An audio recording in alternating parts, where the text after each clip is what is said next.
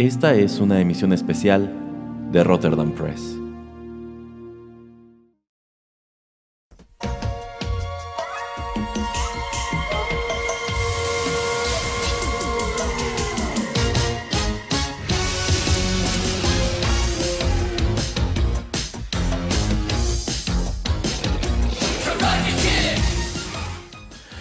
Hola amigos, ¿qué tal? Los saluda Erasmo y les doy la bienvenida a una emisión especial de Rotterdam Press. En esta ocasión tengo el gusto de que me acompañe en la cabina el padrino Larios. ¿Cómo le va, padrino? Muy bien, muchas gracias. Saludos amigos, buenas noches. Y en esta ocasión platicaremos sobre una de las grandes películas de los años 80, un gran título juvenil, una cinta que sin duda dejó una huella tremenda en la cultura pop. En esta ocasión vamos a platicarles sobre la serie de películas de Karate Kid que eh, cobraron auge en el año de 1984. ¿Qué le parece, padrino? Excelente, peliculón. Así es. Bueno, empecemos con música y regresamos a platicar sobre este tema.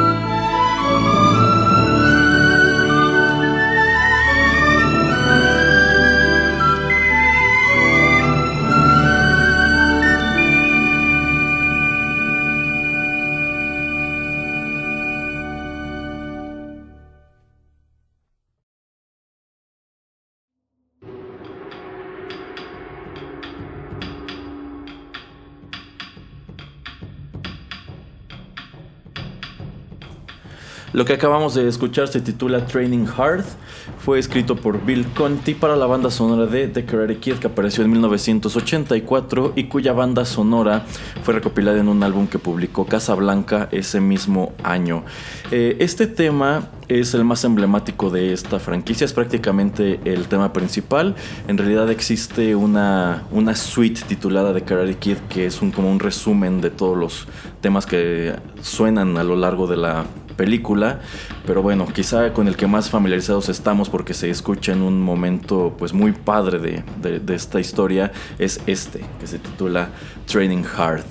Y bueno, quizá los escuchas más jóvenes no estén muy familiarizados con este título, con The Karate Kid, pero si ustedes crecieron en los 80 seguramente les trae un montón de recuerdos. ¿Usted qué puede decirnos, padrino? Sí, claro, era recordar esas tardes de Canal 5 en donde la programación era corrida y eh, eran. Era un clásico, era un clásico, una película muy buena. Este. Me hace recordar también muchísimas cosas, muy, muy, muy padre. Sí, para mí la verdad es una de mis películas favoritas de la infancia. Es una cinta por la cual yo comencé a tomar clases de karate. Digo, Ralph Macchio fue uno de mis ídolos juveniles junto con Michael J. Fox porque, bueno, era una época en la cual, eh, sobre todo a los niños nos gustaban mucho tanto las películas de Volver al Futuro como estas de eh, Karate Kid. Así es. Este, venía casi el combo, ¿eh? era ver este Karate Kid y en 15 días que pasaban también todas las de Volver al Futuro. Entonces sí, recordar muchas cosas de la infancia muy padres. Dentro de lo que cabe yo siento que en aquel entonces estas tardes de sábado que se llamaban cine permanencia voluntaria en el Canal 5, de pronto tenían cosas muy buenas porque, bueno, podías chutarte las tres películas de Karate Kid, las tres películas de Volver al Futuro, eh, quizá Terminator 1 y Terminator 2 con otra, otra de las películas de Arnold, o tres películas de Rocky.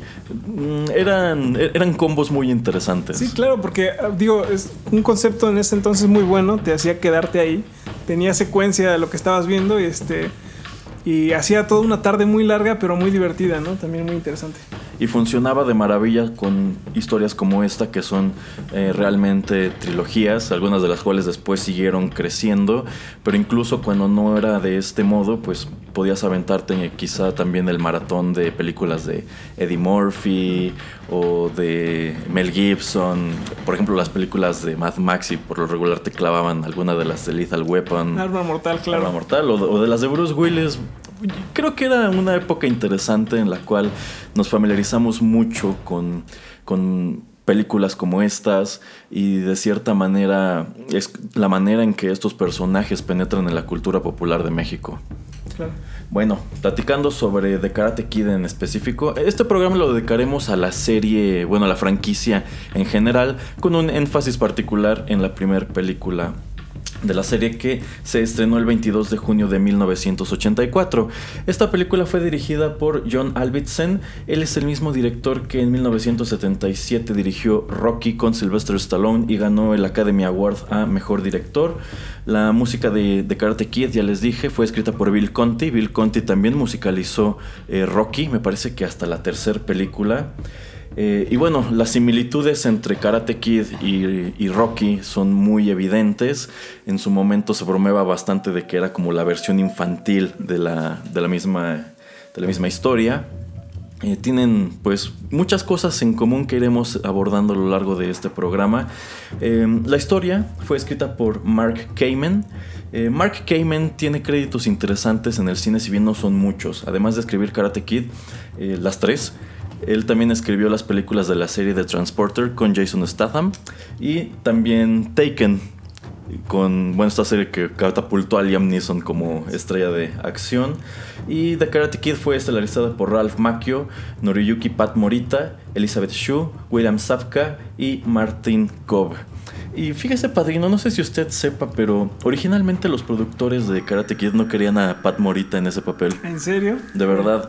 Eh, Cuentan en entrevistas posteriores que los productores pues sí querían a un personaje con ascendencia asiática para el papel del señor Miyagi, eh, bueno, que sirviera como esta figura de, mentor, que fuera el, Mickey de, Daniel Laruso, ¿no? Sí, claro.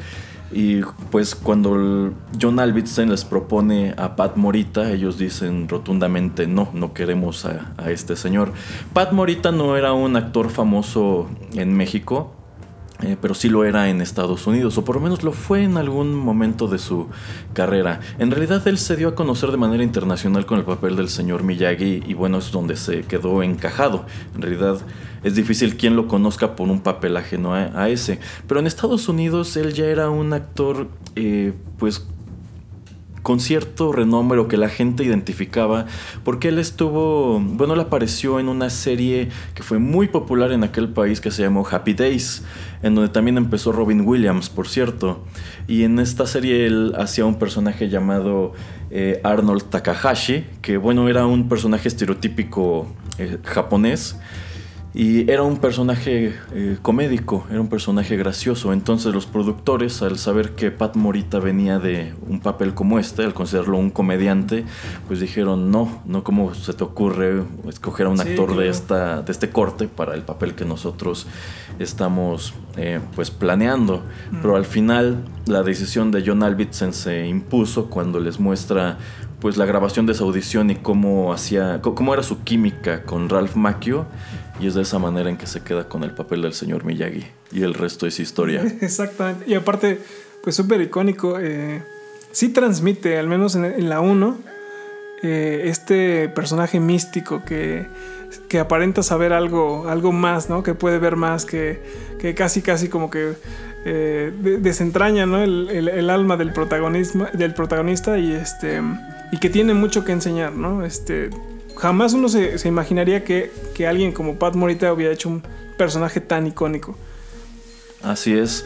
Y bueno, en lo que respecta a la trama, para quienes no, están familiarizados con ella, eh, bueno, The Karate Kid es la historia de un chico llamado Daniel LaRusso, eh, quien se muda a California junto con su madre. Ellos vivían anteriormente en New Jersey y bueno, al igual que a muchos niños que les tocó eh, mudarse por la fuerza junto con sus padres, pues es un chico que no lo toma bien. ¿Por qué? Porque él deja atrás su escuela, deja atrás a sus amigos, etcétera, y llega a un lugar a donde pues no conoce a nadie y en donde de hecho en la escuela eh, se topa con un grupo de chicos que son hostiles con él, que pues lo hostigan y lo golpean y cosas así.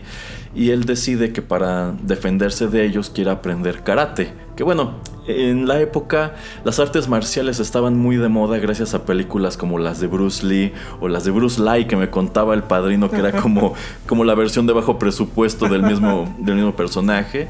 Es en esa década cuando aparecen, por ejemplo, este, Jackie Chan, Jet Li, eh, Steven Seagal, Chuck Norris. Entonces, el cine, Van Damme, el cine de artes marciales estaba en boga. Por ende, este chico, de Daniel, quiere aprender eh, karate, pero antes que enrolarse en, la escuela de karate, pues que le quedaba allí cerca, comienza a aprender este, de el, pues el conserje o el superintendente del edificio de departamentos donde él vive, que es el señor Miyagi, quien en secreto es un veterano de guerra y pues eh, es conocedor de esta arte marcial. Exactamente. Y digo, en ese sentido la historia es, es bastante interesante, es este, hasta un cliché si tú quieres. Pero en el momento, en, ese entonces era algo, algo nuevo, era algo, algo muy fresco, sí aterrizado a un público diferente, eh, más joven. Eh, además también Daniel, en ese entonces ves la película, ¿no? Se ve chavísimo el actor Ralph. Este, y bastante interesante ese concepto, ¿no? Bastante interesante el de explotar esta parte de las artes marciales que ya se venía dando con otras películas y que habían tenido muy buen resultado, pero aterrizado yo también creo que a otro, público, precisamente por eh, la edad de, Ralph, ¿no? De, de Daniel. Así es, y en realidad esto fue lo que en el argot del cine se llama un sleeper hit. Es una película a la cual en realidad no le apostaban gran cosa. En realidad este proyecto lo aterriza Alvitsen después de, bueno, por, el, por la buena racha que traía después de dirigir eh, Rocky, que fue en su momento una cinta bastante visible. Y pues como que para, para el estudio ese era el sello de, garantía, que la dirigió el mismo director de Rocky, está contando una historia pues más o menos parecida. En ese momento pues prácticamente todo este elenco era desconocido, el único que pues eh, ya había sonado en su momento era Pat Morita, Ralph Macchio empezaba, pero todos los demás eran desconocidos y algunos de ellos, como ya les explicaremos en las siguientes intervenciones, llegaron a tener carreras interesantes. Por ahora, padrino, ¿qué le parece si vamos con más música? Excelente.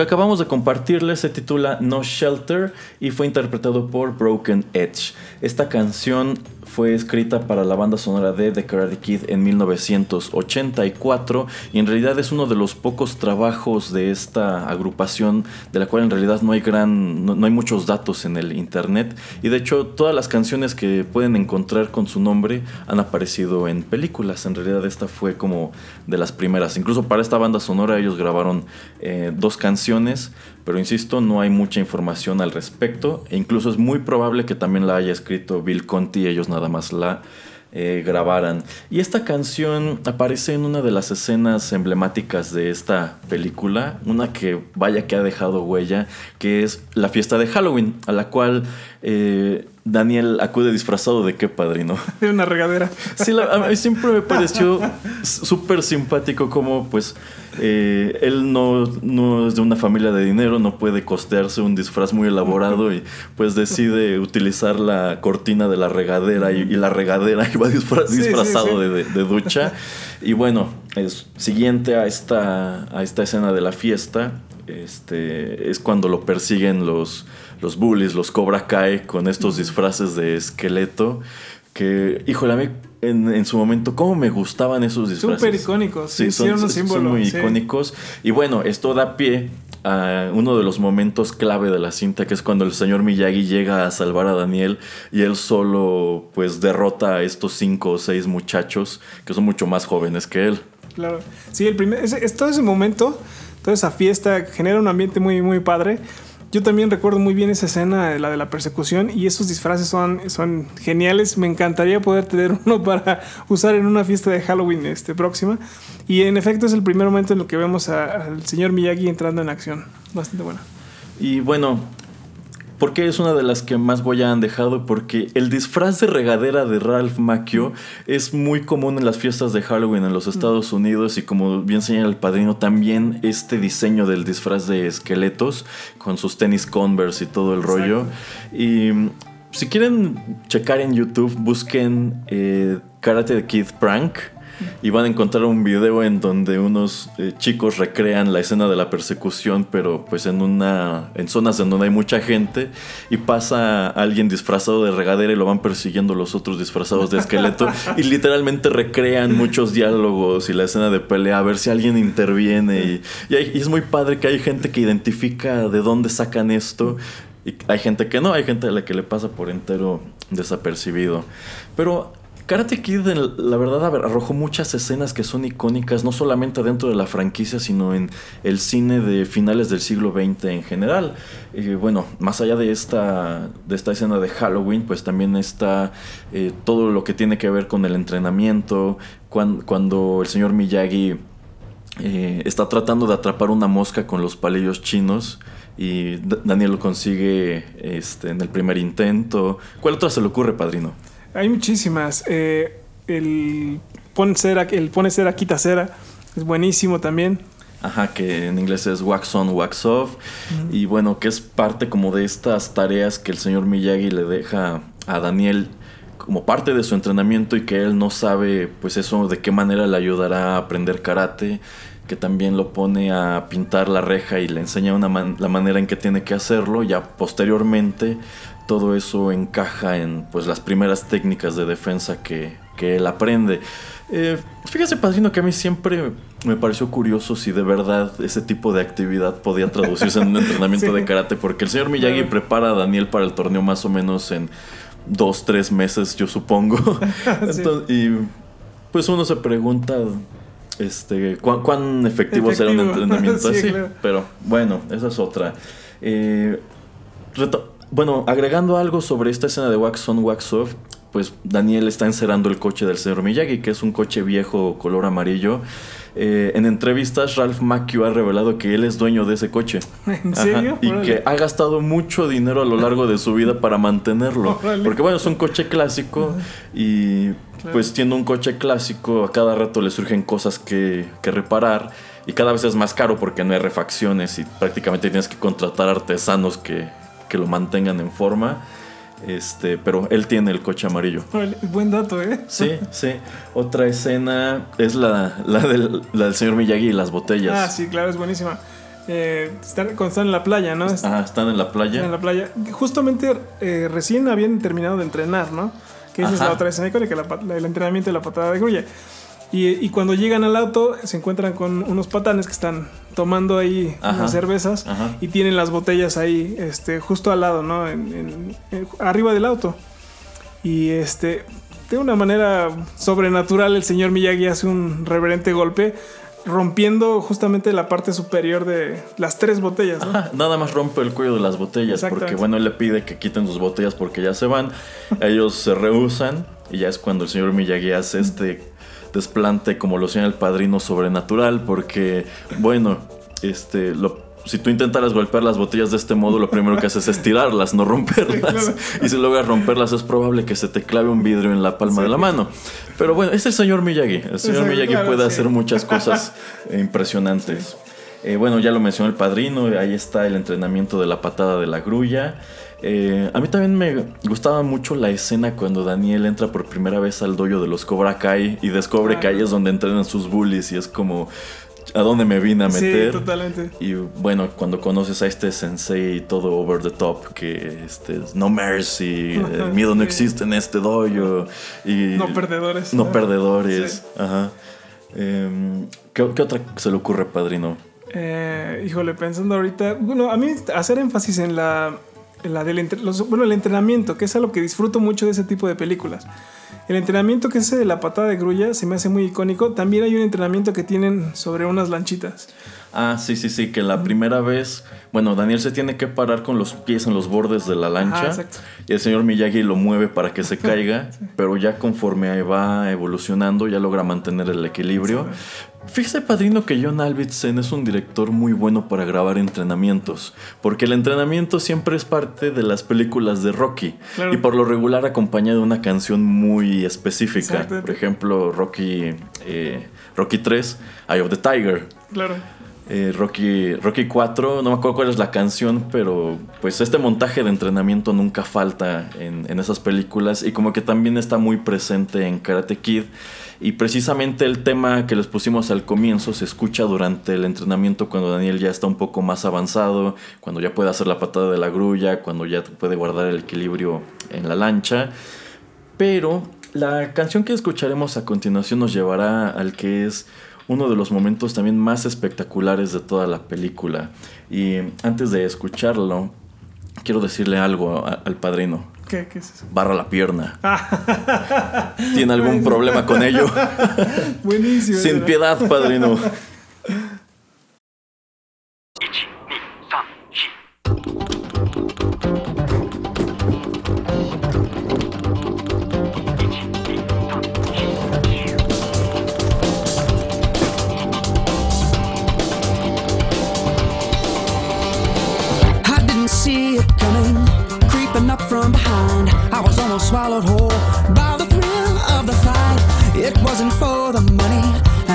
just for fun.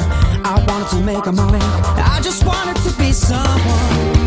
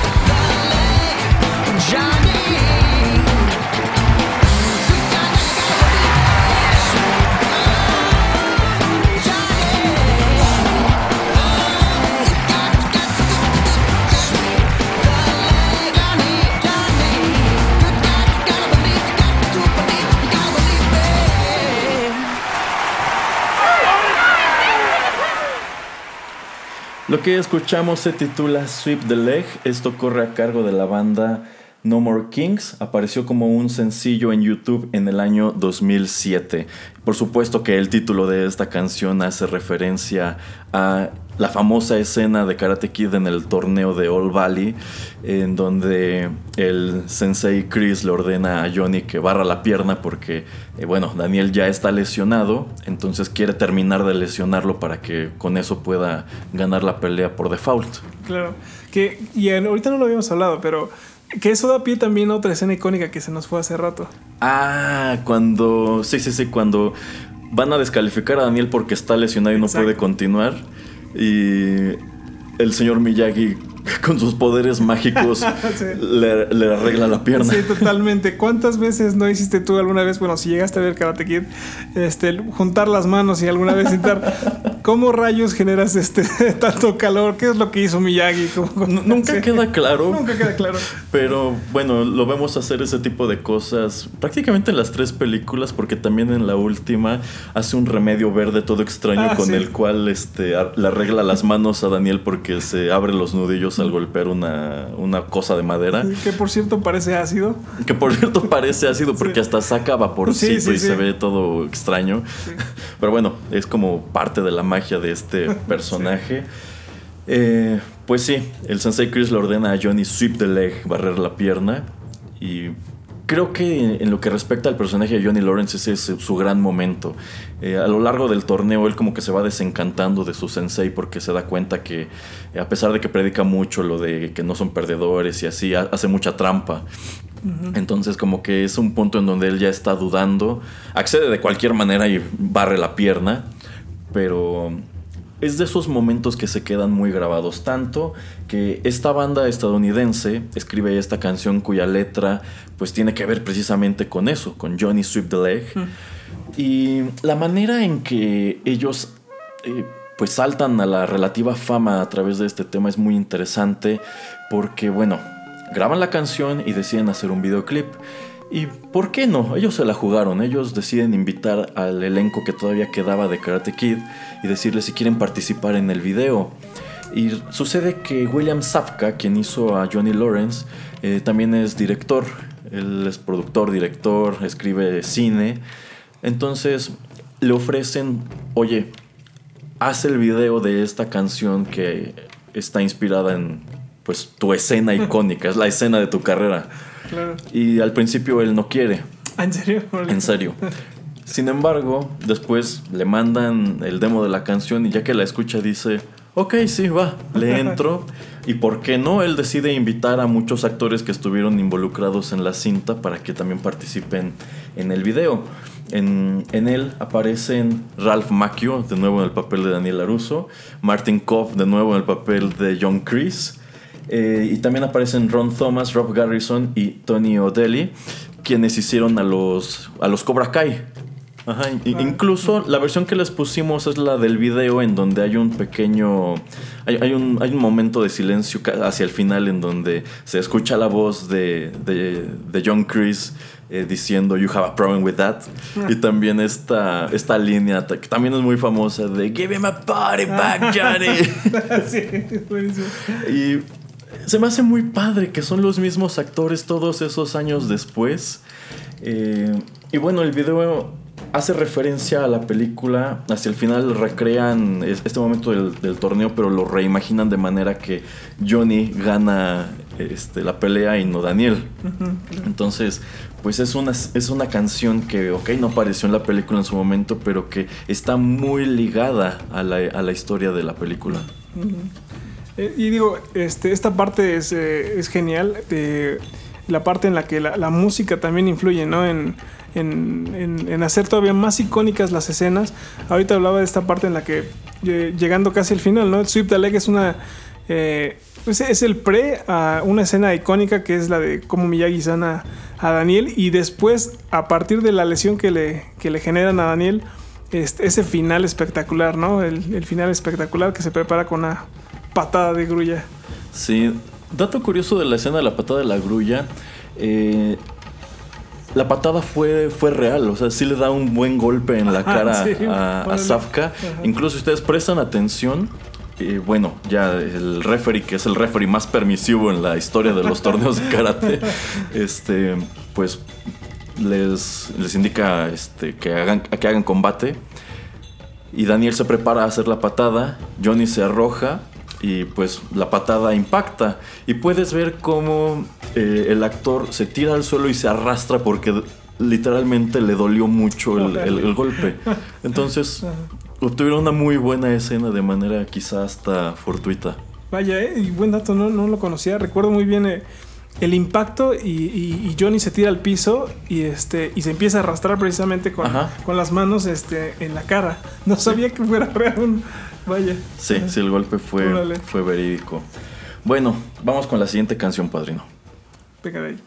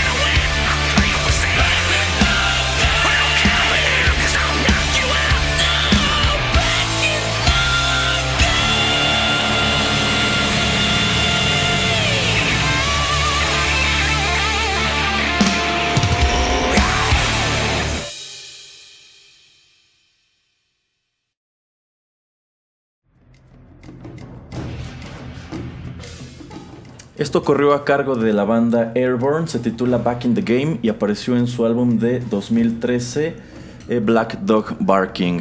Y bueno, esta canción de igual manera está demasiado lejos de Karate Kid. Sin embargo, eh, este año se convirtió en parte de la franquicia, pues es el tema que se escucha en los avances de Cobra Kai, la serie de YouTube Red que aparece en un par de días y que pues servirá como secuela treinta y tantos años después a esta famosísima película. Pues la verdad es que platicábamos ese ratito de eso. Eh, sí ha generado mucha expectativa, la verdad sí estoy emocionado por verla. El concepto sobre todo es lo que a mí me llamó la atención. Creo que fue una muy buena manera de presentar el revivir, ¿no? El, eh, este, esta franquicia, ¿no? Por así decirlo. Eh, y se me hace muy interesante, pero también hay mucha expectativa. Lo primero que pienso en mi cabeza, por favor, no la vayan a regar. Estuve esperando mucho tiempo por una serie otra vez. Bueno, eso de no la vayan a regar es. eh, la verdad es, es, es un muy buen deseo porque. Vamos, eh, Karate Kid fue tan popular que generó un buen número de productos posteriormente. Entonces vamos a repasarlos de manera breve. Eh, la cinta produjo dos secuelas. En 1986 apareció eh, The Karate Kid 2. En 1989 apareció la tercera parte de esta historia, que bueno, es la última en contar con eh, Ralph Macchio. Posteriormente apareció en 1994 una cinta titulada The Next Karate Kid con eh, Hilary Swank y Pat Morita. Es la última película de la serie en donde aparece este actor. Y bueno, también está el remake del año 2010 de Karate Kid con el hijo de Will Smith, quien de hecho produjo la cinta. Y bueno, hablar de las secuelas, de todos estos materiales adicionales, pues es hablar del mismo fenómeno que le sucedió en su momento a Rocky, de que cada dos años esperabas una secuela, todavía la siguen haciendo. y bueno, atraviesa, atraviesa por un periodo de muchísima decadencia. O sea, del mismo modo que hay mucha gente que ve Rocky 4, Rocky 5 y dice, ok, esto es como el fondo de la serie. Del mismo modo, eh, Karate Kid 3 y The Next Karate Kid eh, pues son consideradas como pues de lo peorcito de, de, esta serie y pues son las películas que teníamos oportunidad de ver como decíamos al principio eh, estos sábados por la tarde en el canal 5 porque era, era de cajón que pasaran las 3 y cuando aparece la de Hilary Swank pues también la añadían como el pilón Uh -huh, claro. Que en lo personal es, es eh, un pilón que a mí no me gustó. Pero bueno, forma parte de... Eh, y platicábamos ahorita sobre justamente lo que nos gustó de las tramas. Viéndolas ya hoy en día, esas películas, nos damos cuenta que hay, hay cosas que nos gustaron bastante de algunas de ellas que en su momento a lo mejor no nos llamaron la atención y viceversa, ¿no? Este, la trama de la segunda, no sé si quieras empezar por esa. Sí, en la, en la segunda película eh, trasladan los eventos a Japón y es una historia que tiene que ver más con Miyagi que con Daniel. Y la verdad, cuando era niño, a mí no me gustaba mucho. Se me, se me, hacía un tanto aburrida. Sin embargo, actualmente es considerada la mejor de las secuelas y hay muy, e incluso hay quien se atreva a decir que la segunda es mejor que la primera. Yo no comparto esa no, opinión. No, Yo sí. considero que la primera, la primera es icónica. Sí, sí, es Na, ningún otro producto relacionado le ha llegado hasta ahora. Claro. Pero sí, me acuerdo que en estas tardes la segunda era como la, prefería saltármela y ya que ponían la 3 era hora de regresar cuando sabemos que la tercera pues para muchos fans de la serie es infame. Sí, y paradójicamente es una de las que a mí más bueno, me gustó todavía más que la 2 incluso. Sí, cuando era niño también me gustaba más la 3. Sí. Y bueno, de la segunda película uno de los principales detalles que le critican es que eliminan al personaje de Elizabeth, de Elizabeth Shue, quien es el interés romántico en la primera, pues de una manera muy pues muy un, un tanto torpe, este bueno, la actriz sencillamente no regresa a hacer el papel y deciden escribir al personaje fuera al principio de la cinta. Uh -huh. Y pues de la tercera película se pueden decir un montón de cosas, como el hecho de que Ralph Macchio ya tenía 28 años en ese momento y estaba siendo un adolescente. Y bueno, la verdad es que él es, es una persona muy tragaños. Sí, Hoy tiene cincuenta y tantos y se ve bastante conservado. Y un dato bien interesante de el reparto de Karate Kid 3 es que Ralph Macchio tenía 28 años y el villano de la película, eh, Thomas Ian Griffith, tenía 27. Oh, ¿En serio? Sí. Y por ende, eh, Ralph Macchio era mucho mayor que la chica que sirvió de interés romántico aquí. Yeah. Uh -huh. eh, pero bueno, también es una cinta con cosas que en su momento no agradaron, como que la mayor parte de la cinta Daniel se comporta como un patán, como una persona muy inestable, se pelea mucho con el señor Miyagi y en su momento, bueno, o sea, resulta hasta triste porque pues son estos dos personajes que ya han compartido una historia juntos y de pronto inexplicablemente Daniel se vuelve como un personaje súper nefasto. Y también el hecho de que a lo largo de las tres películas Daniel no aprende a pelear. En todas le dan un- unas palizas de las cuales no se repone hasta el final. Sí, es lo que hablábamos, ¿no? Este, digo, después ya de haber pasado un torneo de la ONU, uno esperaría que los conocimientos que adquirió para ganar un torneo de las artes marciales le afloraran de alguna manera en la 2. Pero es como que le diera amnesia a Daniel al inicio de las películas. Tenemos este momento otra vez en el que entrena, este, este momento otra vez en el que eh, recupera, ¿no? Parte como de su estado físico y como que otra vez eh, se activa esta, este gen de eh, sí sé, sí sé pelear. Así es. Eh, otro detalle eh, es que la chica que sirve de interés romántico también la sacan de la historia muy pronto.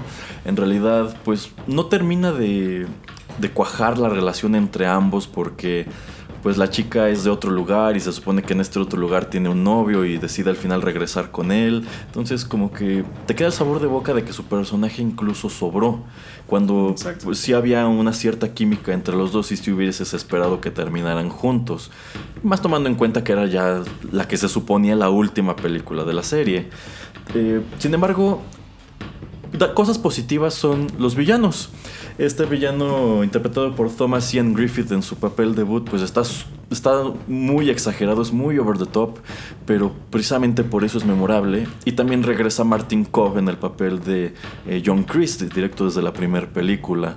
Que, bueno, a diferencia de Karate Kid 2, aquí sí retoman muchas cosas que sucedieron en la primera. Eh, estas dos secuelas también fueron dirigidas por John Alvitsen y curiosamente John Alvitsen ha renegado mucho de Karate Kid 3 a pesar de que él la hizo. Él, él mismo ha dicho es una muy mala imitación de la primera y bueno, si dijeras, ok, la hizo otro director, tuvo otro escritor, pues va, como que la crítica está muy en Sí. orden, pero fue el mismo escritor y fue el mismo director.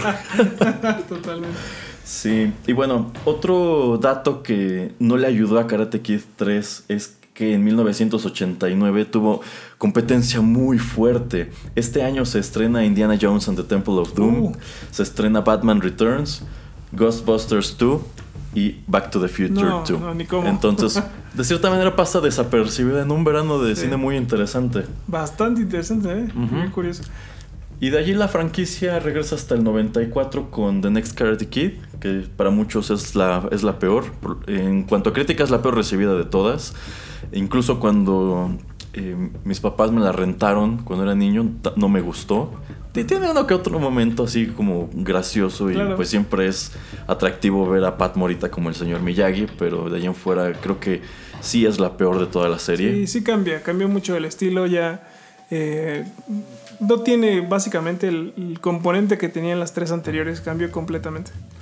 Ajá, y bueno, allí la serie, bueno, la franquicia estuvo eh, inactiva en el cine hasta el año 2010 cuando eh, Will y Jada Pinkett Smith deciden producir el remake para que lo estelarice su hijo Jaden Smith en compañía de Jackie Chan en... No, no me acuerdo si también se llamaba Miyagi su personaje. No recuerdo tampoco. No, no, no lo recuerdo. La verdad la vi una vez Sí, y con eso me también. bastó para no querer verla de nuevo. A mí no me gustó. Sé que es una cinta que tiene sus fans, pero para mí no funcionó. Claro, no. no. funcionó en absoluto. Además no era karate, eso era... No, no, no, no, Sí. exacto, es lo que iba a señalar. La película está situada en China. El karate es un arte marcial japonés. Lo que el hijo de Will Smith está practicando en, en esa cinta es kung fu. Claro. Claro, entonces sí, yo, yo también estoy de acuerdo. También la vi una sola vez. Digo, como, como película en sí eh, es, es buena, pero no sé si lo hubiera puesto como dentro de la franquicia de Yo, yo no diría ni buena, a mí la verdad no me atrapó en absoluto. Incluso, eh, pues el todo el montaje del entrenamiento que le pone Jackie Chan se me hace absurdo de que tira su chamarra, la tiene que levantar y eso de alguna manera se traduce Sí, en sí. una buena técnica. Porque literal, cuando ya por fin decide pues ponerlo a pelear, pelea exageradamente bien para la clase de entrenamiento que hizo. Cuando en cambio Daniel Laruso como que siempre fue medio torpe. Y bueno, aunado a estas películas, eh, como a finales de los 80 era un producto pues que jalaba, hubo una caricatura este, de Karate Kid que apareció en 1989, Teni- tuvo una temporada de 13 episodios y allí cambiaban por, por completo pues todo el concepto en favor de una serie de acción en donde eh, Daniel, el señor Miyagi y la chica de la segunda película tenían que recuperar una reliquia que alguien robó de un templo en Japón. Sí, muy mala, muy mala. Sí, yo recuerdo muy poco. Creo que en algún momento llegué a ver un solo episodio y jamás la volví a ver. No, no llamaba la atención. Recuerdo que intentaron, eh, bueno, la pusieron en el canal 5 en las tardes y sí, para mí, pues era Karate Kid, entonces quería verla, pero la verdad no, pues no funcionaba. Trataba de ser como simpática y divertida y tener acción, pero al final era un producto bastante despreciable, tanto así que de- pues después de 13 episodios decidieron cancelarla cuando su primera temporada debía alcanzar alrededor de 60. Órale. Ajá. Y bueno, ya lo mencionamos. Este año Karate Kid regresa con la serie de. de, pues ya, ya no televisión, la serie de streaming eh, Cobra Kai, que se estrena en YouTube Red literalmente en un par de días. Esta serie fue anunciada en el año 2017. Pues dentro de todo este rollo de la nostalgia por los 80 y los 90. eh, un dato interesante es que esta serie fue escrita también por Mark, Kamen, quien escribió la primera película. Eh, regresan William Sapka como Johnny Lawrence, Ralph Macchio como Daniel LaRusso. Y bueno, su primera temporada constará nada más de 10 episodios de media hora. Y como bien dijo el padrino, la verdad, yo espero que sea buena. Sí, de verdad, quiero también. que sea buena. Sí, claro. Hasta ahora YouTube Red no se ha caracterizado por tener buenos contenidos. Yo espero que este sea el primero. Claro. Estaba pensando, no sé cómo cree que vayan a manejar el- la ausencia de del maestro Miyagi. Pues la historia transcurre eh, 30, 34 años después. Lo que hemos visto en los cortos es que Daniel tiene una agencia de coches y Johnny como que es un perdedor y un día decide reabrir el dojo de Cobra Kai y comienza a entrenar a, a- a unos chicos que pues igual que Daniel todos esos años atrás este pues son víctimas de bullying y quieren aprender a defenderse y Daniel como que mira con recelo el hecho de que hayan reabierto el dojo porque bueno malos recuerdos con Cobra Kai Sí, claro. Obvias razones. Sí. bueno mucho parloteo más música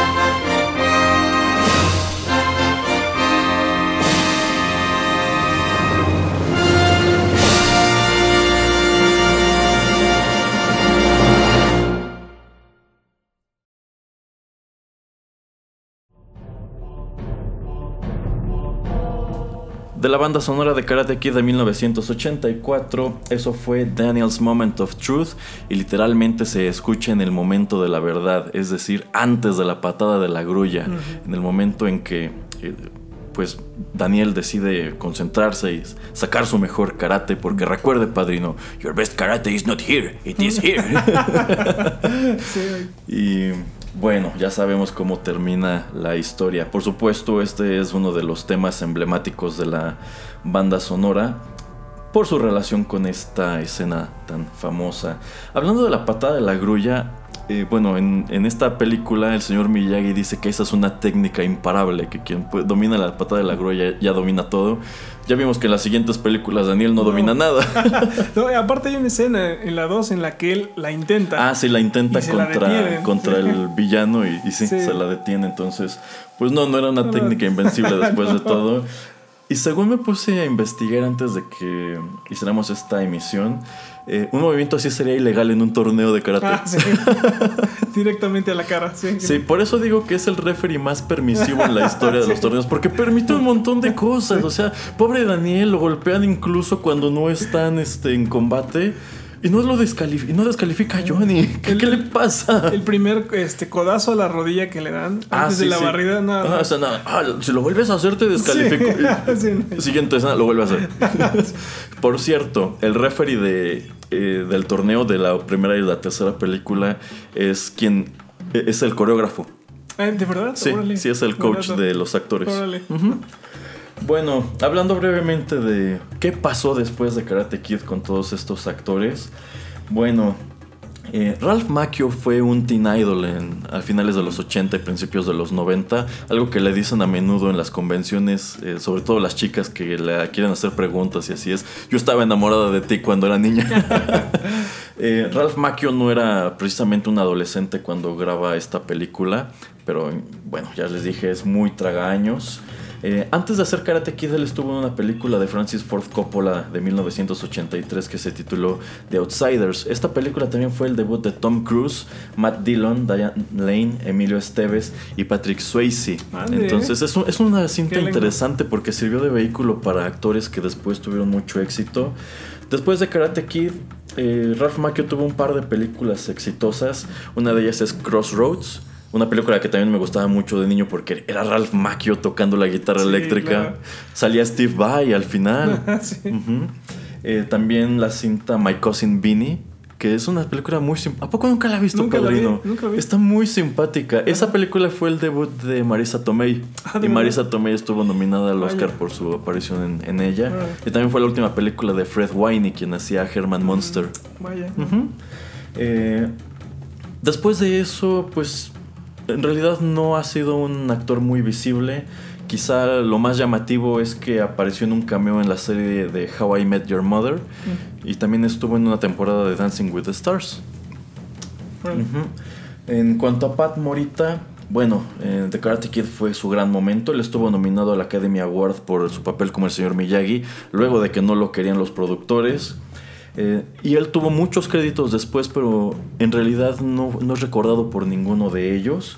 Quizá el más famoso sea el del emperador de China en las películas de Mulan de Walt Disney.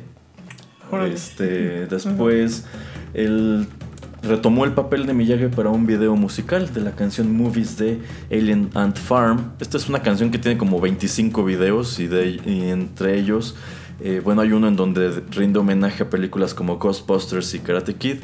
Y en ese aparece en un cameo Pat Morita. Ya estaba muy grande el señor. Y bueno, él muere en el año 2005. En cuanto a William Sapka, él ha estado más activo como escritor y director. Después de hacer Karate Kid estuvo pues muy eh, tipificado como villano y solamente le daban papeles de ese estilo. Eh, él originalmente quería el papel de Daniel LaRusso, porque incluso tenía un, paralelismo muy interesante. Él, él, eh, vivía en Nueva York y se mudó a California con su Ah, mamá, igual que Daniel en la película. Pero eventualmente le dan el papel a Ralph Macchio, él se queda como Johnny. Y en 2004 William Sapka estuvo nominado a un Oscar. ¿En serio? Casi, na- casi nadie lo sabe porque ¿Por incluso qué? pasó desapercibido. Él escribió el guion de una película checa que se llama Most Vaya. y estuvo nominada como mejor película en lengua extranjera. Eh, en cuanto a Elizabeth Shue, bueno, Ya deja Karate Kid y se salta a la otra gran franquicia de la época, Volver al Futuro. Esta chica es quien hizo a Jennifer en la segunda y la tercera película, luego de que la actriz de la primera no regresa y casi nadie se dio cuenta. No, ahora que lo hice yo, no lo había No, notado. no, casi nadie se dio cuenta que no regresa ni Jennifer ni este ni George McFly. De George McFly. Ajá. Crispin Glover nada más aparece en la primera. Y bueno, Elizabeth Shue también estuvo nominada a un Oscar, pero en 1996 por su papel en la película Living Las Vegas con Nicolas Cage. Nicolas Cage. Ajá, Vaya. es ella. Sí. En cuanto a Martin Cobb, quien hace a, a John Chris, eh, bueno, él apareció en Rambo 2 en 1985. él no es tan invitado como los otros a las convenciones y en las pocas entrevistas que pueden encontrar con él en internet es que él quería, eh, eh, ahí lo que lo motiva a ser actor es que a él le gustaban las películas de vaqueros. Eh, pero pues no terminó haciendo películas de vaqueros, sino siendo villano en muchas de ellas y también haciendo a personajes eh, casi siempre relacionados con la guerra de Vietnam. Cierto. Bueno, vamos con la última canción de este programa. Esta es una que la verdad no nos perdonaría no incluir aquí. Quizás la que algunos de ustedes estaban esperando desde el principio. Sí. Así que vamos a escucharla y regresamos a despedir.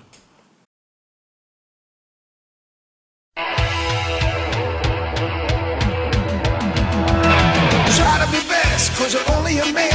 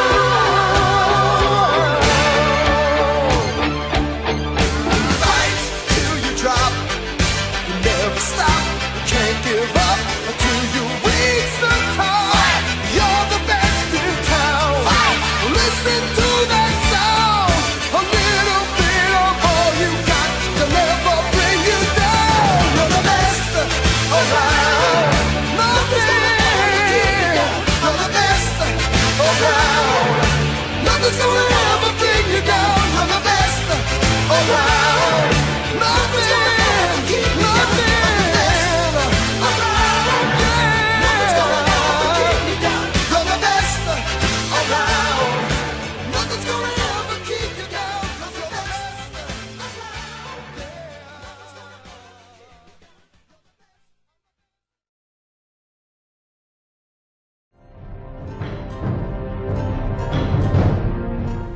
Acabamos de escuchar a Joe Esposito con ¿qué canción, padrino? You're the best around. You Are the Best Around. Esta canción fue escrita por Bill Conti, específicamente para esta película, y pues es considerada por muchos la canción de Karate Kid, si bien nada más aparece en la primera.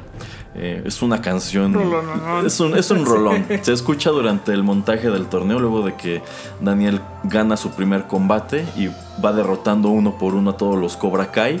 Y hasta que llega al que le da la patada como en diagonal y que eh, pues lo lesiona, lesiona, para sí. que después Johnny pueda barrer la pierna. Ah, Es un rolón. es un rolón. Aparte, como que hace mucho énfasis en esa progresión. Eh, y como que empezamos a ver cómo se consolida eh, Daniel eh, como un peleador de artes marciales, ¿no? Así es. Dato muy interesante de esta canción. eh, John Alvitsen originalmente la quería para Rocky 3, No- pero se la puso a Sylvester Stallone y no le gustó. y por eso eligieron para esa película Eye of the Tiger con Survivor. Vaya. Ajá. Entonces, esta canción pudo haberse escuchado en Rocky 3. Quedó a la perfección Sí, aquí. Y bueno, una vez más, John es muy bueno para hacer estos montajes con canciones pues que a uno se le quedan grabadas. Uno recuerda mucho eh, You're the Best Around por Karate Kid. Uno recuerda bastante Eye of the Tiger por eh, Rocky 3, en donde esa canción también aparece en, la en las escenas, en este montaje en donde Apollo está entrenando a Rocky. Claro, sí. Son momentos icónicos, ¿no? Ele- elegir muy buenas canciones que aparte sí se parecen un poco entre ellas también. Sí, pero bueno, es, es el estilo de la época Exacto. y es el tipo de canción que pues ajusta mucho precisamente a esas escenas, muy como de motivación. Motivación. Ajá. exacto, sí. Pues bueno, con esto llegamos al final de esta emisión dedicada a Karate Kid, un poquito prolongada, pero híjole, es que es padrísimo Sí. retomar esto. Insisto, es cuando era niño esta era de mis películas favoritas, a mí me encantaba, Mira, entonces eh, incluso cuando hacían el crossover Karate Kid, Volver al Futuro era algo espectacular. ¿Algún último comentario, padrino? Oh, pues nada más, eh, a donde esté el señor Juanito Pereira, lo esperamos para poder practicar la patada de grulla. creo que- Sí, señor Pereira, eh, el sensei Chris preguntó por usted. Bueno, pues muchas gracias, padrino, por acompañarme Gracias, en este programa. Muchas gracias a todos nuestros escuchas. Eh, pues platíquenos qué les pareció este programa. Si son de los que verán Cobra Kai en un par de días en YouTube, pues también no dejen de decirnos qué les pareció. Aquí tengo los dedos cruzados para Sí. que sí esté padre. Por lo menos los, los avances se ven prometedores. Bien, Entonces, ojalá y sí. Bueno, muchísimas gracias y los esperamos muy pronto en otra emisión de Rotterdam Press.